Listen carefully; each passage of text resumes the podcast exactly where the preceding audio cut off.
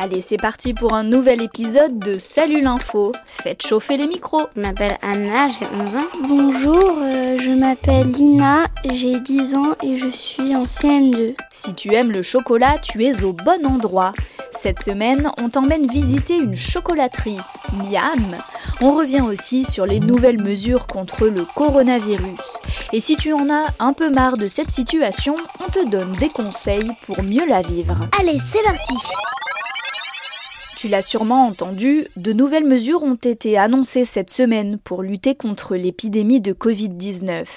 À cause des variants, un peu partout en France, le nombre de cas a augmenté, tout comme le nombre de malades graves soignés à l'hôpital. Euh, bah, là, euh, mercredi, euh, le 31 mars, euh, le pré euh, Macron, il allait dire quelque chose euh, dessus. Oui, et d'ailleurs, le président Emmanuel Macron a annoncé une décision qui vous concerne, vous, les enfants, à part si vous vivez dans un département d'outre-mer. Le virus circule dans les établissements scolaires, mais pas plus qu'ailleurs. Oui, il faut freiner le virus. Aussi, nous allons fermer durant trois semaines les crèches, les écoles, les collèges et les lycées. Alors voilà comment ça va s'organiser. Pendant une semaine, à partir du 5 avril, tous les écoliers, collégiens et lycéens auront cours à distance, à la maison. Ensuite, ils seront en vacances pendant deux semaines. Pas de zone A, B ou C. Le 26 avril, note bien car ça te concerne. Les enfants de maternelle et de primaire pourront retourner normalement à l'école. Il faudra attendre le 3 mai pour les collégiens et les lycéens.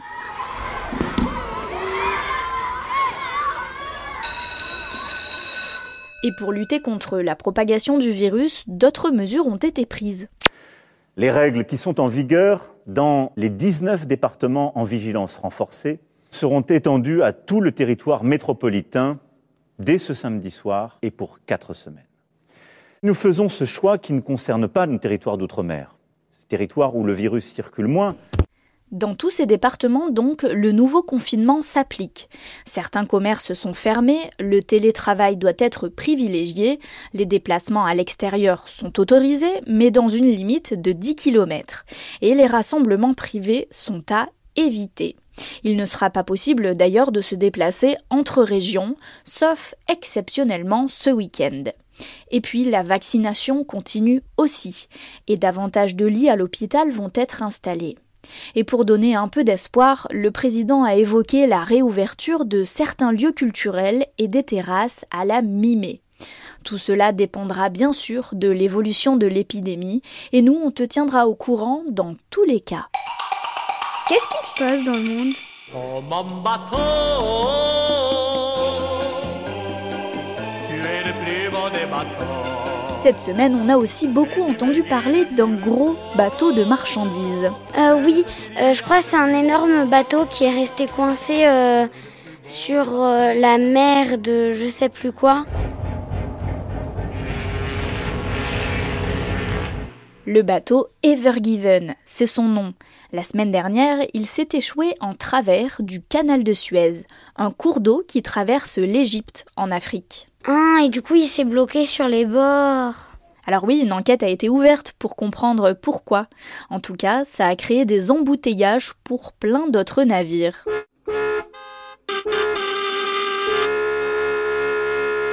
Le canal de Suez, ça me dit quelque chose, mais j'arrive pas à m'en souvenir.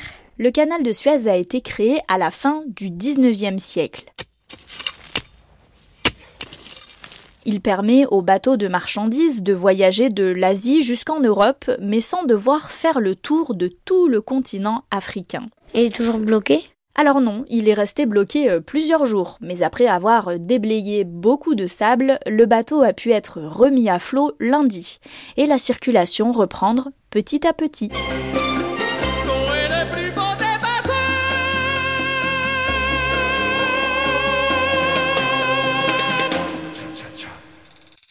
Pour la première fois, un écrivain français vient de recevoir le prix Alma, un prix très prestigieux en littérature jeunesse. C'est ce que vient d'annoncer le jury en Suède, un pays d'Europe du Nord. Cet écrivain s'appelle Jean-Claude Mourleva. Ses livres sont écrits un peu comme des contes et ils sont pleins d'histoires étonnantes. Si tu ne connais pas, on te conseille de commencer par la lecture de L'enfant océan ou La rivière à l'envers. Bonne lecture Salut l'info, c'est l'info qu'il vous faut Lundi 5 avril, c'est Pâques, une fête religieuse pour les chrétiens. À Pâques, l'une des traditions, c'est de manger des œufs en chocolat. Alors ça te fait peut-être penser au livre Charlie et la chocolaterie de Roald Dahl? Eh bien, nous aussi. D'ailleurs, à Salut l'info, ça nous fait un peu rêver les chocolateries. Alors, on a décidé de t'emmener dans celle d'un très prestigieux chocolatier qui s'appelle Patrick Roger. Elle est près de Paris et notre journaliste Marina y a rencontré Stefano, le chef chocolatier. Moi, je m'appelle Stefano Casadio, je suis chocolatier pour Patrick Roger.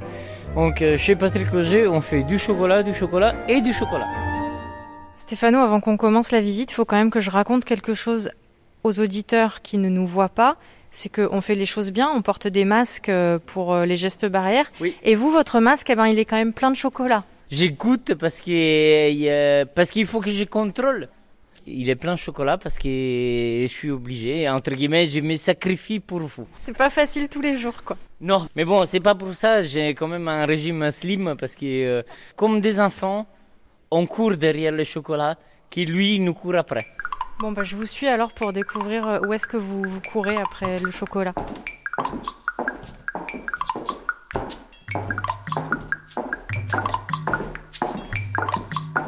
Donc là, il y a 50 étagères.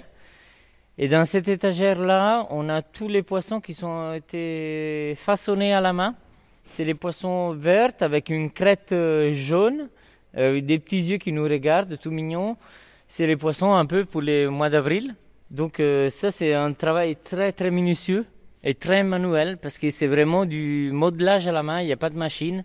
Mais qu'est-ce qui est plus bon qu'une pâte d'amande? Une pâte d'amande, c'est juste des amandes et malheureusement du sucre. Mais et là, à côté, on a des petites poules. Et après, la poule, elle va becter euh, un peu partout dans, nos magasins et elle va se faire becter à la fois pour nous-mêmes. On va à l'intérieur. Là, dans ces salles-là,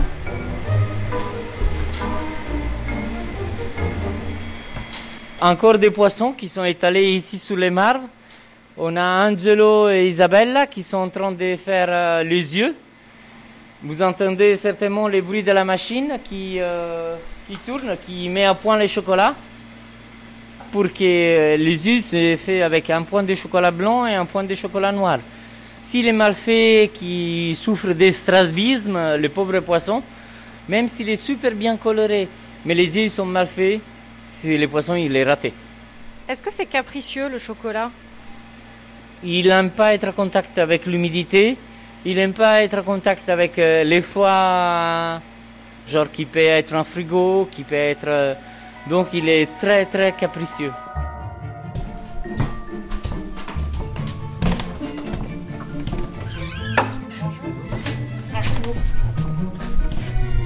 Allez, c'est parti. Alors là, ça sent, euh, ça sent le fruit à coque, là, non? C'est quoi? C'est de la noisette? C'est du Euh, praliné? C'est du praliné. Donc là, on, est, on va s'approcher. et, euh, je suis en train de dé- ouvrir pareil un chariot avec euh, 50 plaques. Donc là, je vous montre, je vous montre des petits poissons. Ça, c'est les futurs poissons. Que c'est la matière, c'est du praliné feuilleté, croustillant. On y a mis une petite couche de chocolat en dessous. Et là, euh, avec une machine, avec une découpe jet d'eau, on a découpé tous les contours. Et après, on va les enrober euh, dans les prochains jours. Il faut savoir que les pralinés, comme vous avez pu constater, vous avez dit vous-même, malgré on a tous les deux les masques, mais vous avez détecté tout de suite à l'entrée, dès qu'on a marqué la porte, ça ne sont pas pareils que dans l'autre salle. Ça, c'est, pour moi, c'est un rêve de faire découvrir quelque chose sans que les yeux, sans que la personne sache vraiment qu'est-ce que ça tombe. Mais en fait, tac, bingo. Mais là, c'est pas un rêve, là, c'est une torture de, avec cette odeur-là, de pas C'est pour ça que mon euh, masque il est sale. plonger dans les poissons. C'est pour ça que mon masque il est sale, parce que moi, la torture, j'y résistais pas. Et donc là, la machine nous a découpés, on les a séparés légèrement, parce qu'on va y mettre une couche fine de chocolat tout autour pour que les ongles et les oreilles soient bien respectés, parce qu'en l'enrobage, il peut y avoir des défauts qui peuvent être euh, mis en avant. La fabrication du chocolat, c'est un métier quand même qui est particulier et c'est pas dans tous les pays comme en France qu'on arrive à faire du chocolat comme ça. Bien entendu, oui, euh, la fabrication des chocolats, c'est quelque chose qui est euh, très français. Voilà, vous avez un certain savoir-faire. Malheureusement pour vous, vous n'avez pas tous les ingrédients à portée de main. Donc, euh, par exemple, euh, mon praliné, là, qu'on a sous les yeux, c'est un praliné noisette. Et les noisettes, malheureusement, je suis chauvin, je les fais venir de l'Italie. Mais euh, voilà, les, mariages de tous ces goûts, tous ces saveurs, c'est que avec les savoir-faire français, font que euh, on a un résultat qui est excellent.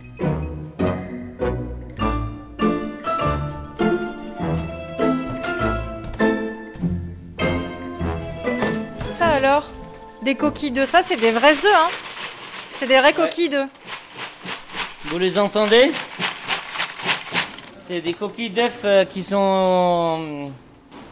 On a une entreprise qui est en Normandie qui euh, nous livre des coquilles d'œufs spéciales pour Pâques.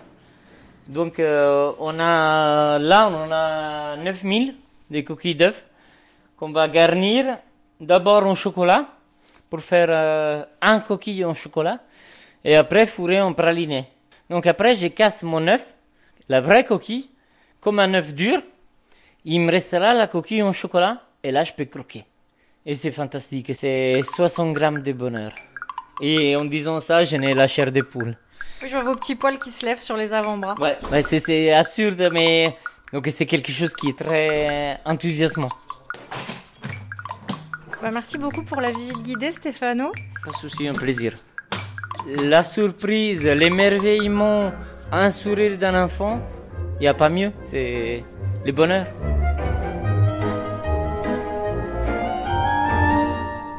Non mais vraiment, j'ose pas le dire. J'ai pas envie d'en parler.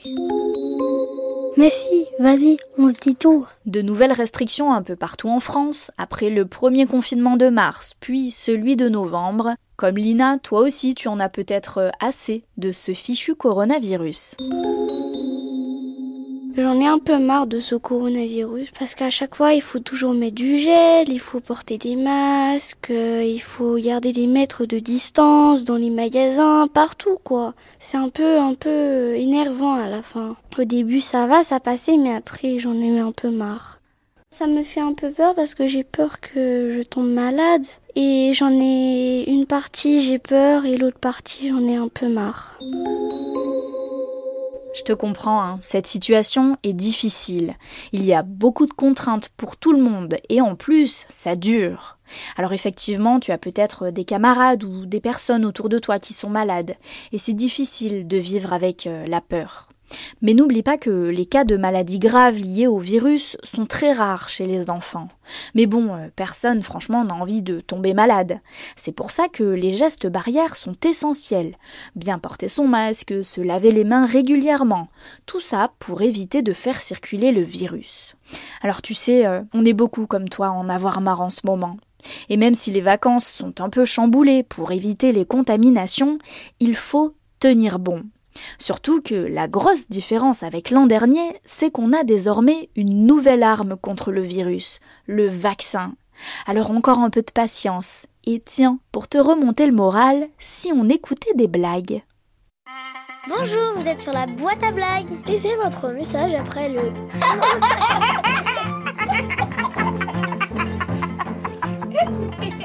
Bonjour, je m'appelle Nour, j'ai 10 ans, j'habite à Avignon. Aujourd'hui, je voudrais bien vous faire une bague. Pourquoi dans une boulangerie y a-t-il des photocopieuses Pour faire les millefeuilles? Merci, au revoir. Trop drôle. Coucou, salut l'info. Je m'appelle Marion, j'ai 11 ans et j'habite en Mayenne. Je vais vous raconter ma blague. Quel est le comble pour une fée? Aller acheter sa baguette à la boulangerie. À bientôt. Connaissez pas cette blague Bonjour, je m'appelle Arabelle, j'ai 8 ans et j'habite à Caen en Normandie. Voici ma blague. Que mettent les souris pour sortir le soir Du mascara? Eh bien, en écoutant vos blagues, moi j'ai bien souri. Allez, pour laisser une blague dans l'émission, un seul numéro. Enfin, avec euh, plusieurs chiffres dedans. Note-le bien. C'est le 01 47 79 40 00. Attends, pars pas tout de suite, c'est pas encore fini. Léon a d'ailleurs appelé notre répondeur pour nous raconter une chanson qui le touche beaucoup. Et oui, car les chansons peuvent être jolies, mais elles peuvent aussi servir à dénoncer et nous alerter sur des sujets graves. Écoute. Bonjour, je m'appelle Léon. Je voulais vous faire découvrir cette chanson. Elle s'appelle Le sixième continent par euh, Nolwenn Leroy. Je l'ai découvert à l'école. Dans l'océan, tourne le sixième continent. Le sixième continent, ça veut dire que c'est une mer de déchets. C'est plein de déchets qui se réunissent, qui forment une grande mer et qui est pas bien pour la planète.